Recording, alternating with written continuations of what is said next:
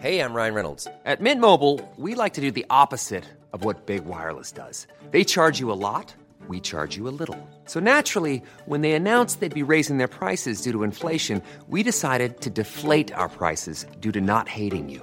That's right. We're cutting the price of Mint Unlimited from $30 a month to just $15 a month. Give it a try at mintmobile.com slash switch. $45 upfront for three months plus taxes and fees. Promo rate for new customers for limited time. Unlimited more than 40 gigabytes per month. Slows. Full terms at mintmobile.com.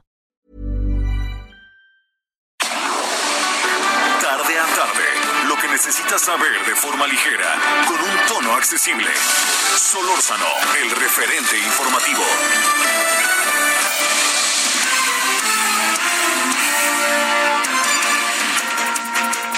Buenas tardes, aquí andamos como todos los días, son las 17 horas en la hora del centro, estamos de 17 a 18 horas en la hora del centro, estamos en el 98.5 de FM y estamos en Heraldo Radio y le agradezco profundamente en nombre de quienes hacen posible la emisión que esté esta tarde con nosotros. Bueno, eh, mm, dentro de las cosas que es muy importante que usted esté enterada, enterado de inmediato, es que en el caso de la Ciudad de México es eh, algo relevante, se mantiene el semáforo rojo. Si usted me permite, eh, oiga, no había capacidad de maniobra.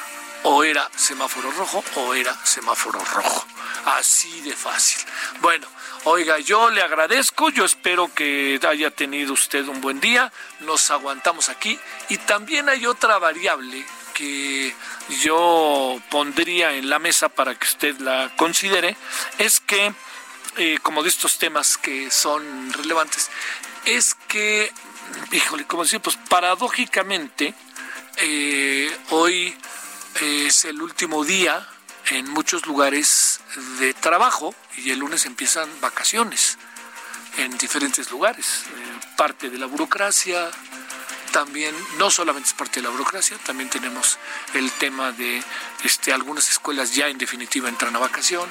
Entonces, eh, pues yo, yo le plantearía, eh, tómelo con la mayor, el mayor de los cuidados, ¿no? Tome, tenga mucho cuidado si va a salir a carretera, pues fíjese bien a dónde puede ir, a dónde no puede ir.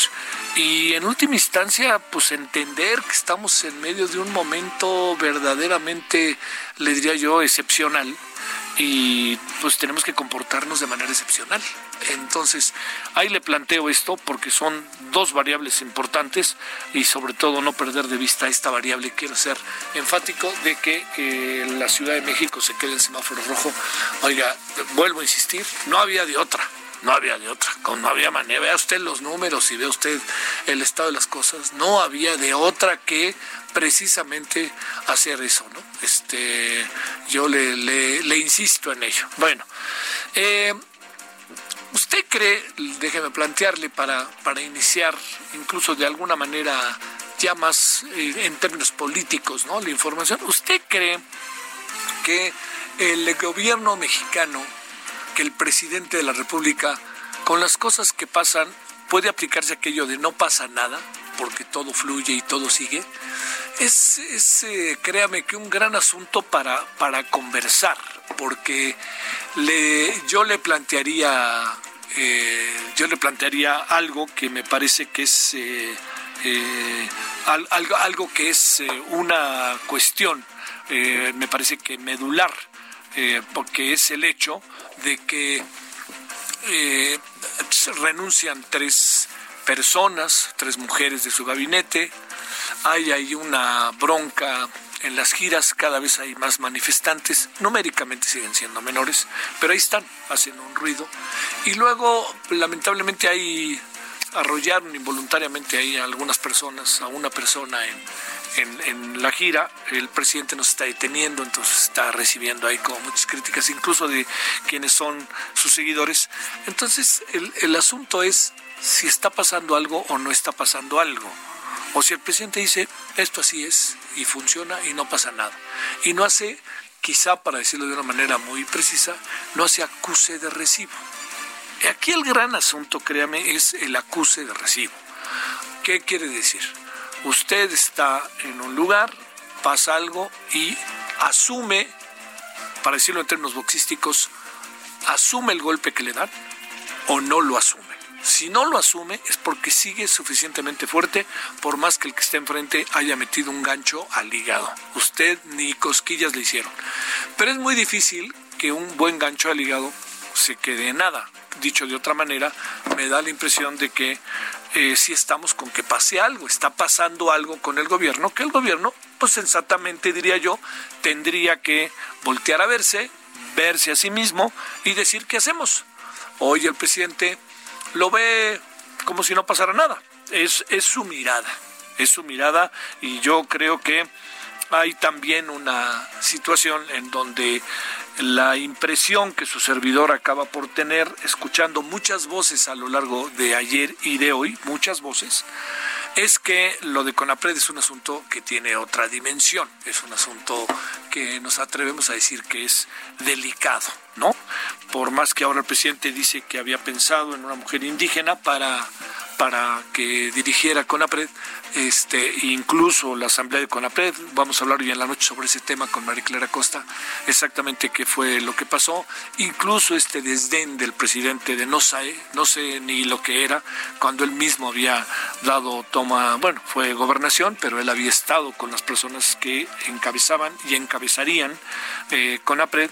Entonces, todo se vuelve ahí medio confuso. Entonces, el presidente le lo están sacudiendo no, perdón, lo planteo otra vez, porque sacudiendo ni de broma.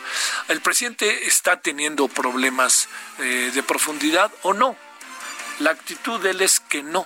El presidente va en el voy derecho y no me quito y se sigue, no se frena. Pero déjeme plantearle algo que sí es importante. Cuando pase la parte más severa de la pandemia, va a pasar, va a pasar, pero vamos a seguir en ella como nos han insistido una y otra y otra vez. Cuando pase esa etapa de la pandemia, eh, ahí tendremos que hacer el balance y ahí veremos. En algunas encuestas el presidente va bajando. Nadie se conserva en 70 puntos, 80 puntos. No sé, una excepción sería Rusia y Putin. Pero nuestra sociedad es muy diversificada y luego se siente muy afectada por cosas pequeñas y eso la obligan a mantener o desarrollar todo un proceso que pueda ser eh, verdaderamente este eh, que, tenga una reacción, ¿no? una acción por parte de los ciudadanos. Entonces, dicho lo cual, para que nos quedemos, eh, para que cerremos y hablemos de los institutos, por cierto, es, ¿está pasando algo o no está pasando algo? Yo creo que ahorita no lo podemos saber yo sí creo que el presidente está siendo, está, está pasando por un momento no fácil, nada fácil con su equipo y con la sociedad mexicana. Se contradice a menudo eh, el tema, por ejemplo, de Ovidio, Guzmán, el hijo del Chapo, hoy dijo que él tomó la decisión directamente y recordemos que cuando esto pasó, él dijo que había sido una decisión colegiada, entonces pues ya, ya, ya le pusieron por delante ahí una este, basta una, un, recordatorio a Alfonso Durazo. Entonces le digo, en esta suma de cosas un poco atropelladas de su servidor, sí pasan cosas. La clave es cuáles son las consecuencias que tiene. Y así como le cuento todo esto, que a nosotros o a usted o a mí en lo particular me parecen asuntos que habrá que atender, a lo mejor el presidente ni siquiera los voltea a ver y a lo mejor no pasa nada por la fuerza y por la convicción y por el voy derecho y no me quito del presidente. Pero le digo, veremos en octubre, yo creo que en octubre sabremos muchas cosas en términos de la reacción de, los, de nosotros, los ciudadanos, respecto a la gestión de su gobierno sobre el coronavirus. Veremos cosas que son muy, muy, eh, muy inquietantes, como los números respecto a eh, el tema del coronavirus, este, si son más ya llevamos, un número grande y empiezan a lanzarse pronósticos que no voy a decir aquí, pero se habla por lo menos del doble de lo que tenemos. Y entonces en eso andamos, ¿no? Así de fácil. Eh, yo le digo el presidente como eje, omnipresente, pero también el presidente, yo mm, me atrevo a decir que empieza a tener problemas que a diferencia de los que tuvo en el año pasado y los que tuvo a principios de este año, aquí estamos ante problemas que sí pueden estar fuera de su espacio para poderlos resolver. Y entonces aparecen renuncias, aparecen manifestaciones, aparece eh, el caso de este Ovidio Guzmán, en que adquiere otra dimensión cuando se tiene nueva información. Bueno, veremos, no le doy ya muchas vueltas más. Y por cierto, el presidente dijo que no había una sola acusación fundada, o sea que no, las acusaciones no eran fundadas en contra del gobierno del Morelos y de Cuauhtémoc Blanco. Pues decir, echaron a andar, eh, me quedé muy dudoso, ¿no? Pero echaron a andar grande ahí hasta en Morelos, toda una serie de acusaciones por parte de la Unidad de Inteligencia Financiera y a la mera hora que no hay nada. No hay nada. Bueno, dicen que no hay nada, pero le digo, es muy difícil que hoy en día cualquier sociedad pueda vivir bajo él. Aquí no pasa nada. Pasa porque pasa. A veces lo vemos en lo inmediato, a veces en el mediano plazo, a veces en el largo plazo, pero de que pasa, difícilmente no pasa. Bueno, ahí le vamos a contar algunas noticias y vamos a platicar de los institutos autónomos famosos. Venga. Solórzano, el referente informativo. Bueno, gracias. Entonces, 17 con 10 en hora del centro. En Cuernavaca, Morelos, el presidente López Obrador aceptó tres renuncias de funcionarias y anunció que vienen, ojo, más cambios en su equipo de colaboradores. Las renuncias son de la titular del Consejo para Prevenir la Discriminación con APRED, Mónica Maxice, la encargada que, que en verdad sufrió eh, bullying, ¿eh? o sea, acoso por parte de varios chairos, ¿eh? respecto a su condición económica y respecto a su vestimenta y a su físico la verdad, ¿eh? Así como es para un lado, pues puede pasar para el otro, como ya se vio. Bueno, también Moni, este, también la encargada de la Comisión Ejecutiva de Atención a Víctimas, SEAP, Mara Gómez, que dice que no le alcanzaba ni para pagar el teléfono ni el agua, y la subsecretaria de Integración de Salud, Asa Cristina Laurel, que dijo, aquí en esta secretaría se quieren deshacer de mí y yo no voy a permitirlo. Reporta con APRED 359 reportes de actos de discriminación en el país por COVID-19. Desde que inició la contingencia el pasado 19 de marzo, el Consejo Nacional para la Prevención, la Discriminación con APRED ha recibido 359 peticiones por parte de ciudadanos de todo el país que han visto vulnerados sus derechos o hubieran sido víctimas de actos de discriminación, encabezando la lista de responsables señalados en donde se acusan en 198 reportes a particulares, principalmente empresas o fábricas con 75 denuncias, lo que corresponde a servidores públicos con 144. Se encuentran en primer lugar los que laboran en las instituciones federales de seguridad social con 54 reportes. Bueno, no se encontraron delitos contra funcionarios, le decía yo, de Cuauhtémoc Blanco Bravo. El presidente negó que funcionarios de Morelos estén implicados en este delito de lavado de dinero y actos de corrupción, además de un espaldarazo al gobernador y al comisionado de seguridad de Morelos en el combate a los grupos de la delincuencia organizada. Yo ahí sí le, diría, si usted me permite, eh, que le pregunten a los morelenses, eh, la verdad, a los cornavacenses porque si me permite le diría, eh, la violencia se mantiene, los robos se mantienen, los robos en casa habitación se mantienen y el gobernador se ve poco nada. Yo creo que si algo tiene preocupación colectiva hoy es que Morelos y Veracruz pudieran perder o pudieran tener un congreso o una situación que dijera que se vayan los gobernadores y entonces tendrían que hacer una nueva elección. Pasando dos años, ya el Congreso determina quién es quién. Bueno, le cuento que el Gabinete de Seguridad Además, ya, le dije, perdón, el Gabinete de Seguridad del Gobierno Federal presentó un reporte en el que se asegura que el robo de todas sus modalidades y la incidencia delictiva nacional de Foro Federal van a la baja. Desde Morelos, en la quinta mañanera de la semana realizada fuera de Palacio, el secretario de Seguridad Durazo explicó que en este reporte mensual hay una baja sensible en distintas modalidades de delito nacional, como es el caso del robo de automóviles. La verdad, que no nos vean la cara, ¿eh? ¿Cómo va a haber robo de automóviles si la gente no circula? ¿No? Pues claro que bajó, ¿no? Pero tampoco nos digan, ay, es que miren, ha bajado el robo nosotros. No, vea usted la circulación simplemente hoy en la Ciudad de México, donde ya empezamos a ver coches, sigue habiendo un vacío marcado, ¿eh? Tampoco nos digan eso. En la actualización de su declaración patrimonial 2020, el presidente López Obrador reportó que el año pasado tuvo ingresos anuales netos por 1.567.640 pesos. En la declaración de julio eliminó los saldos de tres inversiones y cuentas bancarias que registró en mayo de 2019.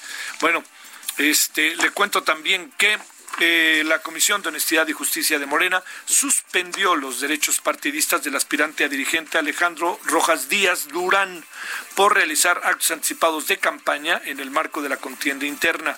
La suspensión estará vigente seis meses y si el Tribunal Electoral del Poder Judicial de la Federación la confirma, Rojas no podrá participar en la encuesta abierta a la población para elegir a los titulares de la presidencia y la Secretaría General de Morena. Y bueno, hoy hubo un asunto que yo creo que no ha terminado en función de una denuncia o una información o un reportaje del señor Loret de Mola, en donde planteó planteó cosas, planteó que Heréndira Sandoval y su marido, el señor John Ackerman, tenían mucho más de lo que dicen. Ahí le va.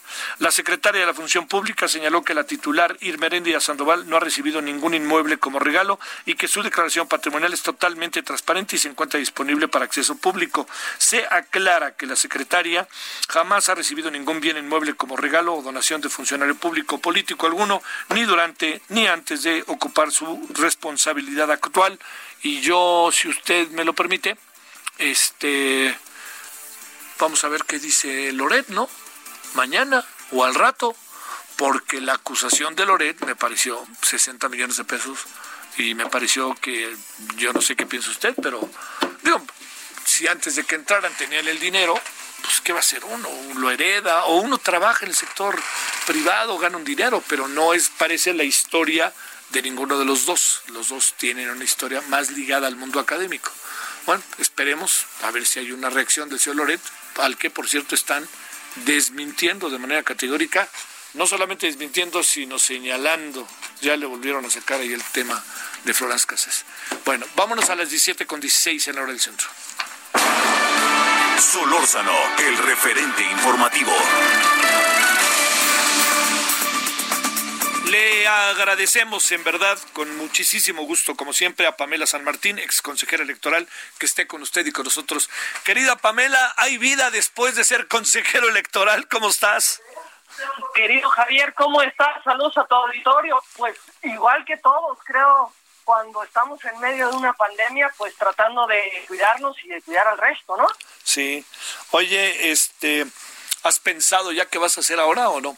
¿Que entrarás al mundo académico?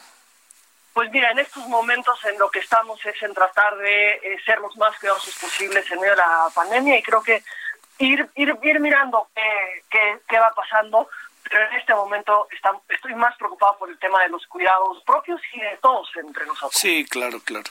Oye, a ver, déjame plantearte algo que, que evidentemente, pues, este, tu opinión en función de tu experiencia y de lo que has hecho y de la construcción de instituciones. Eh, todo indica, digamos, no, no, no, nadie tiene la certeza, pero que el presidente no, no, no, no simpatiza, no comparte todas estas instituciones que hemos creado en los últimos años y que está poco a poco deshaciéndose de ellas y va con todo para irse en contra de ellas, así de fácil. A ver, ¿cómo surgen todas estas instituciones? ¿De dónde vienen?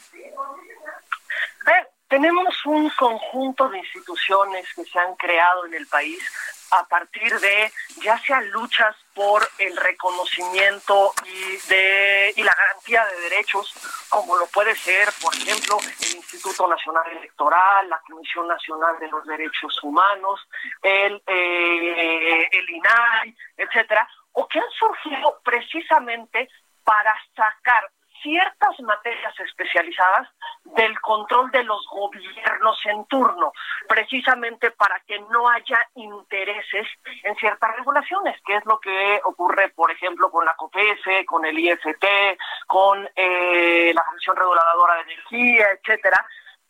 Este es el origen que tienen eh, un conjunto de, instituciones, pero que lo que buscan realmente es en gran medida la garantía del ejercicio de los derechos de eh, las ciudadanas y de los ciudadanos que no están sujetos, por supuesto, bajo ninguna circunstancia, a eh, los vaivenes políticos, a los vaivenes electorales, a las decisiones de uno u otro gobierno, porque lo que está detrás de esto son los derechos que todas y todos tenemos.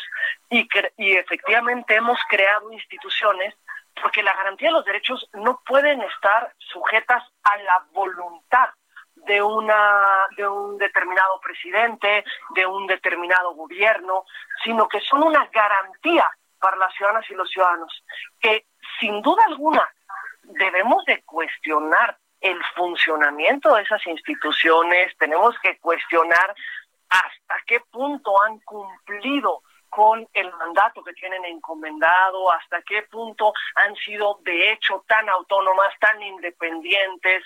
Eh, todo eso, por supuesto, que es un cuestionamiento que es válido, pero sí preocupa muchísimo la facilidad con la que, sin ningún elemento más que un cuestionamiento general de qué han hecho por el pueblo, o son muy caros, no sirven para nada, se esté planteando desaparecer, sustituir, fusionar, eliminar, eh, digamos, subsumir un conjunto de instituciones que eh, son una garantía para todas para todos. A ver, este, Pamela, el, el, eh, para algo que tú conoces, el realmente el INE, en función de lo que hace, en función de sus costos, y en función de la autonomía que paulatinamente ha ido adquiriendo, eh, debería ser prescindible, debería de estar en el ámbito de gobierno. Eh, es decir, eh, sé que no, pero digamos, en estos nuevos tiempos, pensando en cómo están las cosas, ¿qué se te ocurre o qué piensas después de haber pasado por ahí? ¿Y por qué es tan importante, bueno, en este momento lo digo, que se encuentre donde está? Creo que no podemos eh, analizar lo que es el INE, la función que tiene, la estructura que tiene, si no miramos hacia atrás, si no miramos 30 años para atrás y vemos de dónde venimos. Veníamos de un estado donde quien organizaba las elecciones era el propio gobierno y que eran elecciones en las que era claro y reconocido el fraude que existía, votaban muertos, eh, digamos, habían todas las prácticas antidemocráticas posibles y que precisamente a partir de una lucha social en la que participó el propio presidente actual, eh, se, eh, logra, se logra construir un organismo autónomo que garantice que esta de, eh, quién nos gobierna y quién nos representa solamente esté en manos de las ciudadanas y de los ciudadanos. Es decir, que podamos garantizar que todas las personas tienen derecho a votar, puedan votar y solo ellas, es decir, que no haya alguien que no tenga derecho a votar y de hecho vote. Que además el voto que se emite en las urnas se ha contado y se ha contado bien. Y para eso establecemos un conjunto de reglas, de procedimientos, de herramientas. Tenemos, probablemente se señala muchas veces que en México tenemos la institución más cara para la organización de las elecciones. Sí, sí, sí. Sí, nada más que también tenemos el procedimiento más complejo para la organización de las elecciones en básicamente todo el mundo. Es decir, nosotros construimos una institución y un conjunto de procedimientos, instrumentos, herramientas que lo que buscan es imposibilitar que haya una conducta indebida al momento de recibir y contar el voto de las ciudadanas y los ciudadanos. Nosotros optamos por una democracia en la que le acercamos la posibilidad de voto a las ciudadanas y los ciudadanos y no pedimos que la ciudadanía se acerque, es decir, instalamos 160 mil casillas en una elección, que es una bestialidad de casillas, pero precisamente lo que busca es acercarnos a cada uno de los rincones para facilitar el voto a la ciudadanía.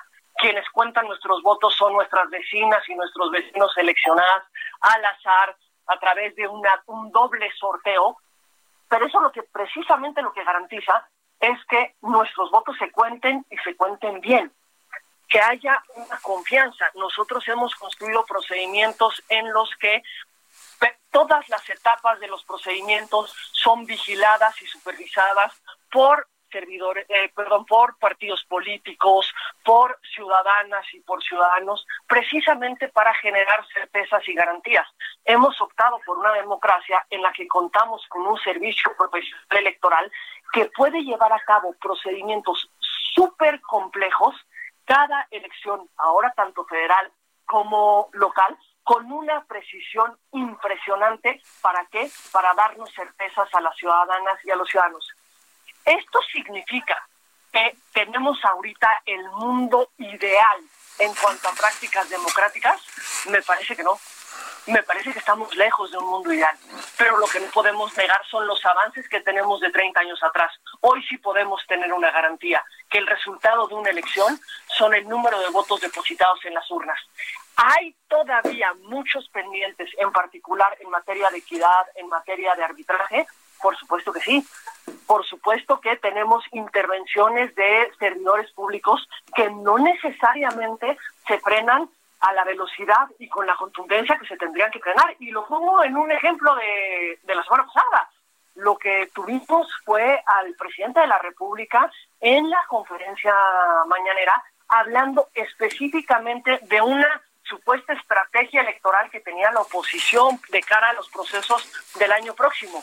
Perdón, pero es que la Constitución prohíbe expresamente a todos los servidores públicos y por supuesto al presidente de la República de intervenir en asuntos electorales. Muy bien. Esto, ¿qué debió de haber tenido como respuesta, me parece?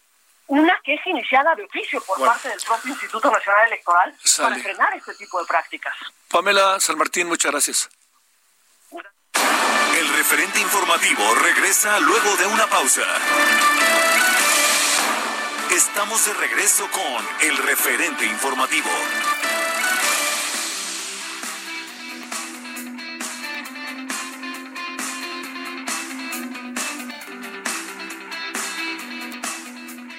Tal amigos? Muy buenas tardes, qué gusto saludarlos. Hoy viernes.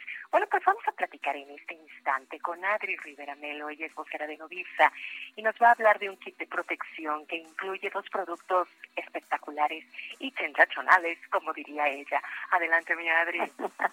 mi querida Moni, muy buenas tardes a ti y a todos eh, los radioescuchas.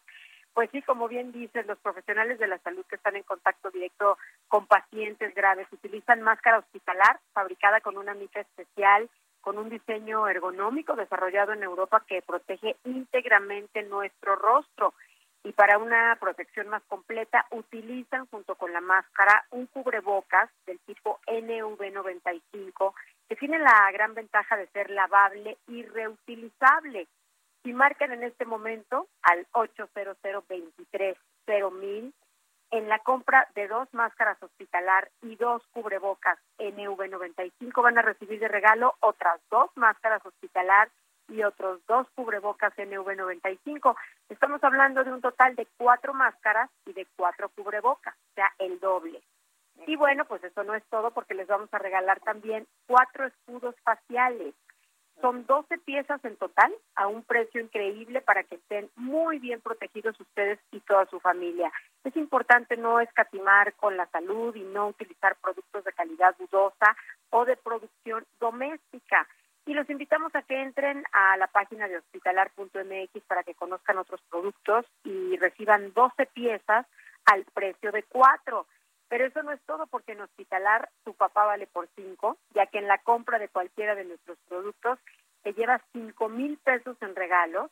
Esta promoción es válida llamando en este momento, repito, el número es el 800 230 mil, 800 230 mil para que llamen y se lleven su kit de protección y a papá, que a papá también. Exacto, me parece perfecto, Adri, muchas gracias. Buenas tardes. Buena tarde, gran regalo para papá, amigos, ya lo escucharon. Son las 5 de la tarde con 32 minutos y regresamos con el referente informativo y Javier Solórzano. Solórzano, el referente informativo.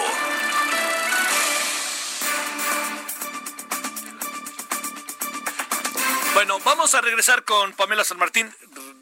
Le escuchamos todo, lo que pasa es que tenemos que ir al corte y queremos cerrar Pamela, antes que nada, gracias que nos permites todavía seguir aquí contigo. Y este, déjame plantearte algo eh, que me parece, eh, digamos, eh, sería como la, la, gran pregunta. El gobierno puede, como es, dar la impresión, la intención del presidente, quedarse con todos estos institutos y organizaciones está bajo el supuesto de somos diferentes, pero también bajo la idea de por qué gastar si nosotros lo podemos hacer. Esta reflexión, ¿por dónde debe de ir? Entiendo que es hasta filosófica, pero ¿por dónde debiera ir, Pamela? creo que en el caso que es muy claro, el de la materia electoral que hablábamos ahorita, es muy simple.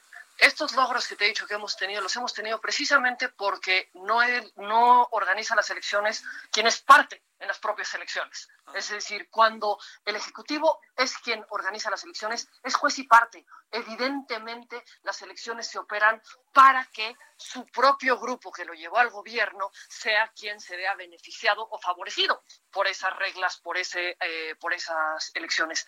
Esto no nos permite garantizar que sea lo que esté en el centro sea la decisión de las ciudadanas y de los ciudadanos. Y eso me parece que es lo que tenemos que preservar.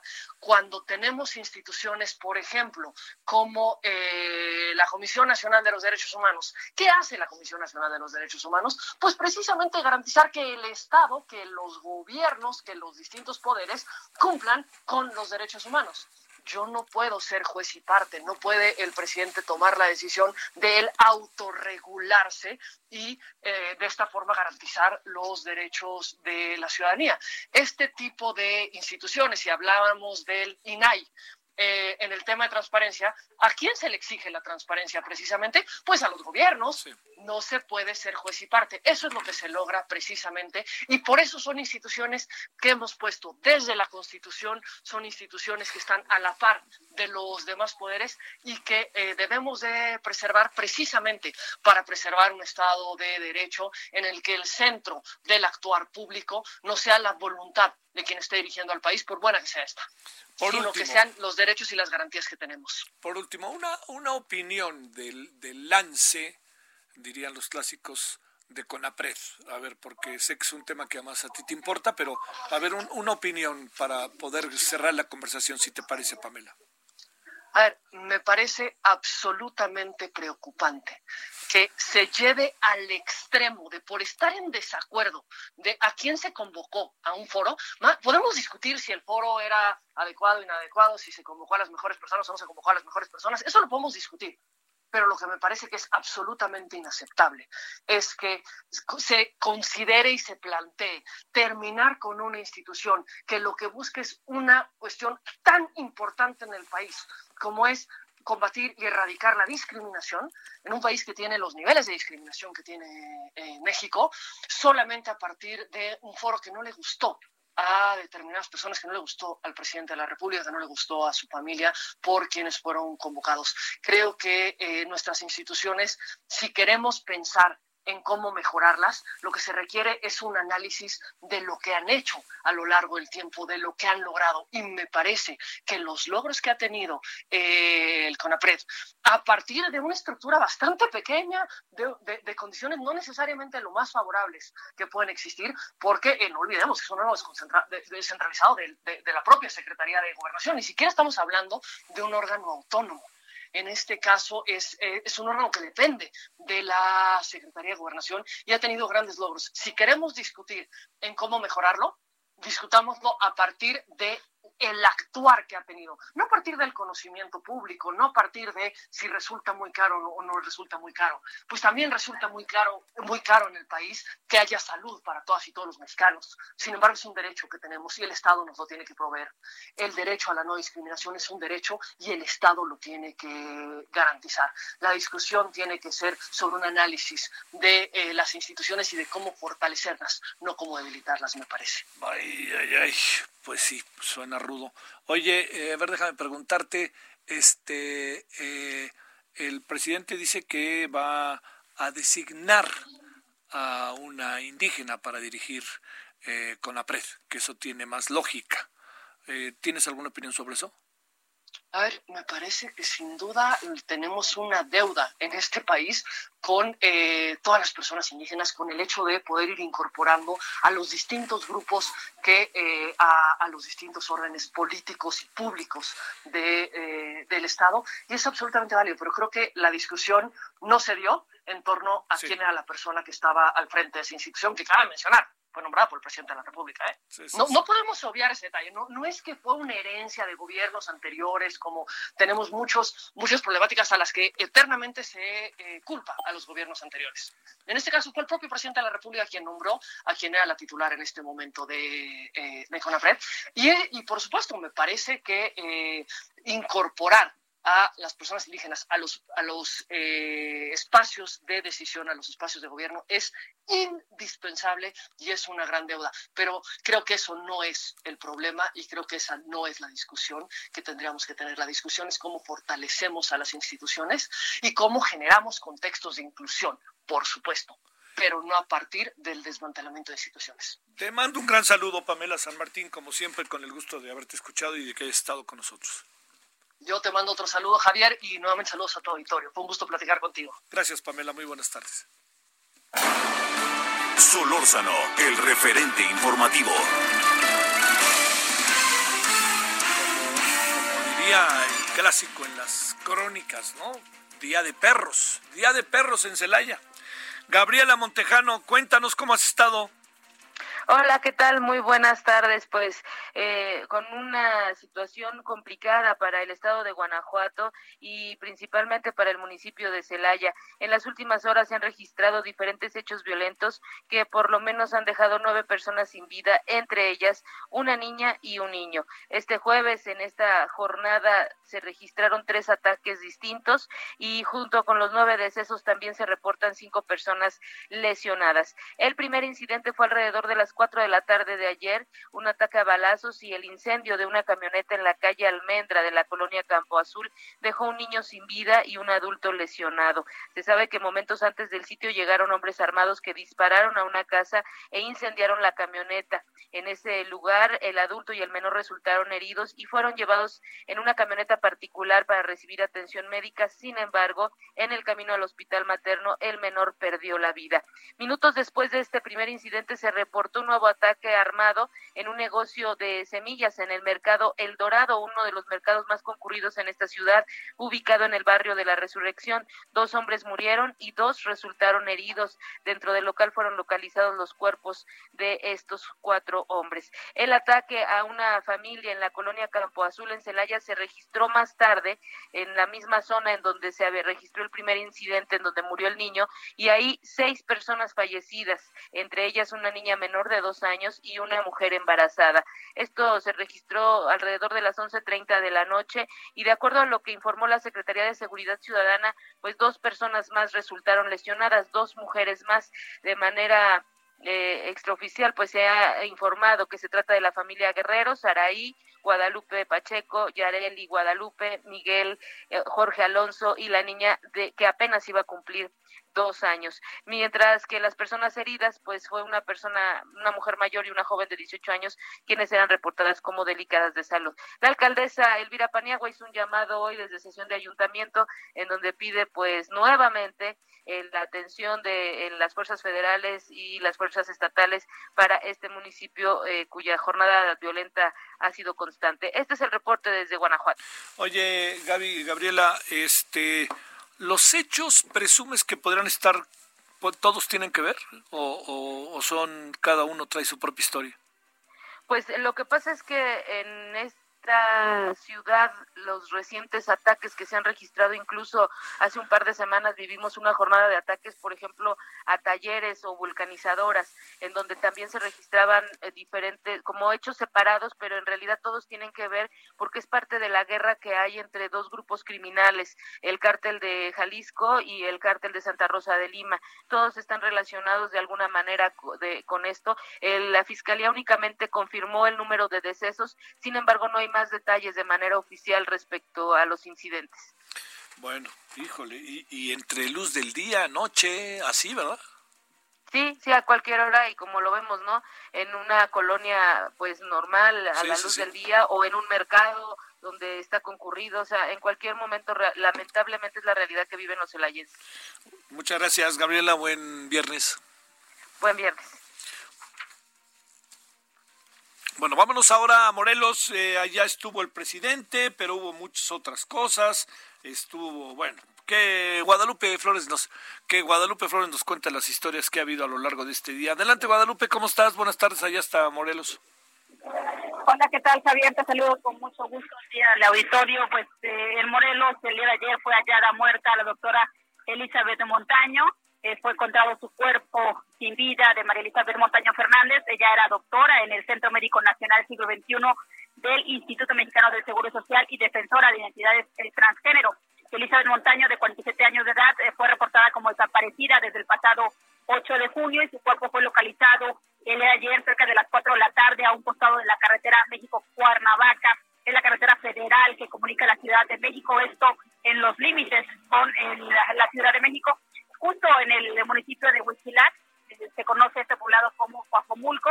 La información que se tiene de acuerdo al reporte policial, al reporte de la Comisión Estatal de Seguridad, es que en el cuerpo, junto al cuerpo se encontraron algunas pertenencias, entre ellas algunas credenciales, una mochila, pero hasta el momento la Fiscalía de Morelos no ha informado nada al respecto.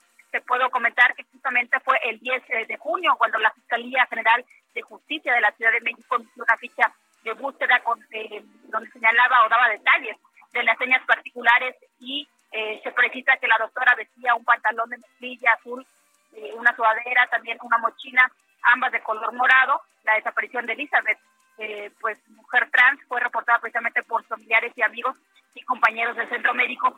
Sin embargo, pues es un hecho que se da justo en, el, en los límites con la Ciudad de México. La información que te tengo, Javier. No hay ninguna hipótesis de la muerte, de por qué murió, qué pudo pasar, todavía no hay nada, porque se habla de que no ha, que no, no, no se vieron, no hay hechos de violencia al parecer en el cuerpo de la doctora. Así es, Javier, eh, pues no se encontraron eh, pues eh, algunas marcas ni nada que pareciera eh, pues algún hecho violento. Sin embargo, lo que sí se confirma es precisamente que se encontró junto al cuerpo las pertenencias de la doctora, incluso eh, pues eh, se hallaron, como se señalaba, credenciales, incluso una mochila, las señas o características que había dado la Fiscalía General de la Ciudad de México pero hasta el momento tanto la Fiscalía de Morelos como la Ciudad de México al momento no han informado, no han reportado o han enviado un comunicado de prensa sobre realmente qué fue lo que sucedió, el móvil de este asesinato. Te mando un saludo y muchas gracias, Guadalupe. Muy buena tarde. Bueno, cerramos y vámonos allá hasta Guadalajara, Jalisco. Mayeli Mariscal, cuéntanos cómo va el tema coronavirus y la vida en Jalisco. Hola, ¿qué tal? Muy buenas tardes. Eh, pues comentarte de acuerdo a las eh, quejas que se han recibido en el Consejo Nacional para Prevenir la Discriminación, el CONAPRED, desde el pasado 19 de marzo y hasta el corte de este 17 de junio, se recibieron 359 peticiones por parte de ciudadanos de todo el país que han visto vulnerados sus derechos o han sido víctimas de actos de discriminación, encabezando la de responsables señalados en donde se acusa a particulares con 198 reportes, principalmente a empresas o fábricas con 75 denuncias y le siguen los servidores públicos. En primer lugar, eh, los que laboran en instituciones federales de seguridad social con 54 reportes. Y este informe, de acuerdo a la Dirección General Adjunta de Quejas de la CONAPRED, eh, señala que la Ciudad de México encabeza la lista con 128 reportes seguido del Estado de México con 45 y Jalisco y Veracruz ocupamos el tercer lugar con 16 quejas, siendo las mujeres que más denunciaron de, con un total de 187 reportes. Comentar que se dieron tres reportes muy similares en donde se les negó el ingreso a adultos mayores en dos ocasiones, el 24 de abril y el 11 de junio, en supermercados y el 3 de junio en una cafetería. Y esto eh, alegando que se les podría clausurar el negocio si les permitían el ingreso. Estas, que, estos casos se canalizaron ya a la Procuraduría Federal del Consumidor, quien los está atendiendo. Esa es la información desde Jalisco. Muchas gracias, Mayeli. Buenas tardes. Hasta luego, buenas tardes. Bueno, se habrá dado, se habrá percatado usted de que acá en Heraldo Televisión ha habido algunos cambios, ¿no? Unos cambios con intentos de que usted pueda tener más opciones, ¿no? Opciones ahí de toda índole respecto a la televisión. Y fíjese que siempre ha habido una controversia, me parece muy padre, así como de esas bonitas, que tienen que ver con el tema de cómo debe ser la televisión por la mañana cuál es el público, en fin, ¿no? Bueno, entonces Diego Di Marco encabeza todo este proyecto matutino que se llama Aquí contigo. Le debo de informar que empieza a las nueve de la mañana y termina a la una de la tarde y lo tenemos en la línea para hablar de ello y para que usted nos acompañe. Diego, te agradezco mucho que estés por ahí. ¿Cómo has estado? Buenas tardes. Hola Javier, buenas tardes a toda la audiencia. Qué placer hablar contigo, bueno, y hablar contigo y con toda la audiencia para platicar este proyecto que tiene dos semanas al aire. A ver, la pregunta, Diego, de que uno siempre se hace es, y a ustedes los productores y todo lo que desarrollan, eh, luego se piensa que la televisión la mañana es para mujeres, ¿no? Es lo que se estereotipó durante décadas. ¿Cómo debe de ser hoy la televisión en la mañana, con nuevo rol de la mujer, nuevas muchas circunstancias, Diego? Mira, es interesante porque viste que de, repente hay muchas personas que piensan que los medios digitales han venido a oprimir la televisión. Pero a la hora que tú ves las audiencias, por ejemplo, el caso práctico nuestro y el caso práctico de la situación actual por la pandemia, ha subido los encendidos. ¿Qué pasa con esto? La gente está buscando la parte inmediata en la televisión, informarse pero entretenerse. Entonces, la solución de esto es buscar siempre contenidos que entretengan que consientan a la audiencia. Consentir significa yo te doy soluciones prácticas con valores familiares, eh, inclusivas e incluyentes, o sea, que incluyan la mayor cantidad de gamas, de colores, de diferentes temas, para que la gente se sienta apapachada y tenga soluciones. Entonces, así nace aquí contigo, que es este proyecto de Heraldo Televisión, que trabajamos muchos meses, de hecho, lo empezamos a proyectar mucho antes de que existiera la pandemia. Sí. Y bueno, salimos en plena pandemia. Sí, sí, sí. Oye, Diego, este, a ver, ¿qué hacen de 9 a 1? ¿Qué es lo que van haciendo? ¿Cómo van desarrollando? Tomando en cuenta que además vienen de la información, ¿no? Vienen de las noticias y luego van a dejar la audiencia de nuevo con noticias. ¿Cómo le andan haciendo de 9 a 1?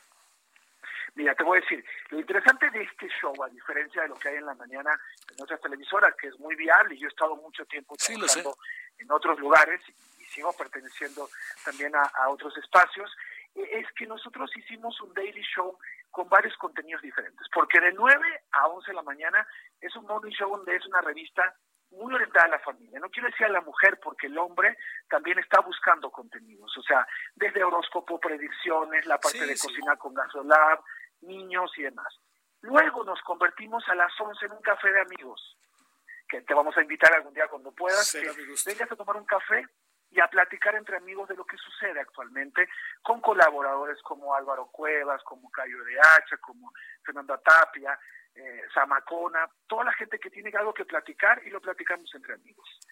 Y a las 12, que es nuestro bebé y la verdad estamos muy felices porque es algo diferente, sigue el programa pero se convierte en un talk show que se llama Sin Rodeos, que son seis mujeres observando la realidad de una forma diferente. Yo admiro mucho la observación de la realidad de las mujeres y en un momento muy crucial, crucial porque la mujer hoy en día tiene, no quiero decir, no, quiero decir empoderada, pero está mucho más abierto, más abierta a, abrir ciertos temas, ¿no? Entonces tenemos como toda esta gama de cuatro horas, por eso yo le llamo a este programa aquí contigo, que de verdad lo hacemos con pasión, buena vibra, no, de verdad nos la pasamos muy bien, que eso es lo importante, y se ve en la pantalla, en la audiencia, eh, se ve. Cuando tú te la pasas bien, la audiencia se la pasa bien. Oye, Diego, y este es una locura en términos de producción de televisión, es para volverse loco bajar 50 kilos este, de, estar cuatro horas en vivo con la televisión para todo el equipo. Mira, es eh, sí, sí es como, yo me acuerdo el primer día que empezamos, Supe de ese primer día, supe de ese primer día que fue de locura, ¿no? Sí, es como correr un maratón. Yo me acuerdo que le decía a Mike Serrano cuando terminamos, es un maratón esto. Pero como todo en la vida, somos resilientes. Luego ya el maratón lo empiezas a correr, ya empieza a funcionar la máquina porque son 40, 50 contenidos diarios, 27 talentos que van pasando alternativamente. Yo creo que somos el único programa de televisión actual de la mañana que tiene tanto talento que tiene que ver con noticias, que tiene que ver con editorial, porque tenemos todo el músculo de Heraldo Media Group. Eso nos hace muy fuertes a nivel noticias, a nivel entretenimiento. La verdad estamos muy felices y va muy bien en audiencia, que eso es lo más importante. El canal es muy nuevo, tú lo sabes, pertenecemos al mismo grupo, o sea, apenas en febrero nos convertimos en televisión nacional, antes 28, ahora Canal 10, y de una vez lo digo a mucha gente que de repente lo ve a nivel aire, canal abierto, si no lo está viendo tiene que hacer un reset, reprogramación para que porque antes pasabas del 9 al 11, sí. estaba el 10. Estamos en Canal 10 de televisión abierta. De una vez para que la gente lo haga y nos vea en televisión abierta o en Inicio, en Sky o en Total Play, ¿no? Bueno, Diego Di Marco, te mando un gran saludo y mucha suerte a partir de estas dos semanas. Y de 9 de la mañana a 1 de la tarde en la hora del centro, Heraldo Televisión, Canal 10 en televisión abierta. Ahí los esperan. Gracias, Diego. Gracias, Javier. Un abrazo grande, gracias. Para ti, gracias y mucha suerte. Bueno, este, oiga, a ver, hoy en la noche, porque ayer le debemos, le debimos una, ya así pasa a veces. Bueno, mire, vamos a hablar con la presidenta de la Asamblea Constitutiva de CONAPRED. Me acabo de enterar, por cierto, que Cate de Artigues ya dejó también eh, ser parte consejera de esta organización. Eh, y Katia es una mujer de compromiso y de primera. Pero bueno, Mariclara Costa, vamos a hablar con ella, a ver exactamente qué pasó. Ellos ayer en la noche incluso me permití leer un, parte del comunicado de la Asamblea. Me pareció muy interesante, se lo, eh, se, lo digo, muy interesante. Echele un ojito si puede. Vamos a hablar de todo, ¿no? No solamente disparemos ahí en algunas cosas, hablemos de todo. Y va, vamos a hablar también luego de este tema, el racismo, discriminación y eso va a ser en la mesa. Y le vamos a informar, a ver qué nos dicen a las 7 de los números. Bueno, pásela bien, oiga, tenga buena tarde, lo que queda de ella y su servidor y todo el equipo le esperamos en Heraldo Televisión, Canal 10 de Televisión Abierta, Easy y Sky, a las 21 horas en la hora del centro hasta las 22.15. Adiós.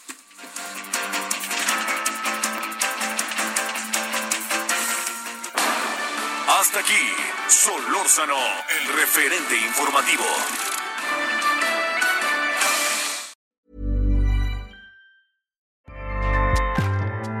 ACAST powers the world's best podcasts. Here's a show that we recommend. The Real Housewives is a guilty pleasure for most, but if you're looking to not feel guilty about that pleasure, tune in to Everything Iconic with me, Danny Pellegrino, where I break down all the messy moments and behind the scenes antics of Bravo's popular franchise. And on Everything Iconic, I also interview celebrity guests like Kelly Ripa, Kiki Palmer, Drew Barrymore, Cameron Diaz, and more about their guilty pleasures, their past work, and so much more. So if you're pop culture obsessed and find yourself watching way too much reality TV like me, tune in to Everything Iconic with Danny Pellegrino wherever you listen to podcasts. ACAST helps creators launch, grow, and monetize their podcasts everywhere. ACAST.com.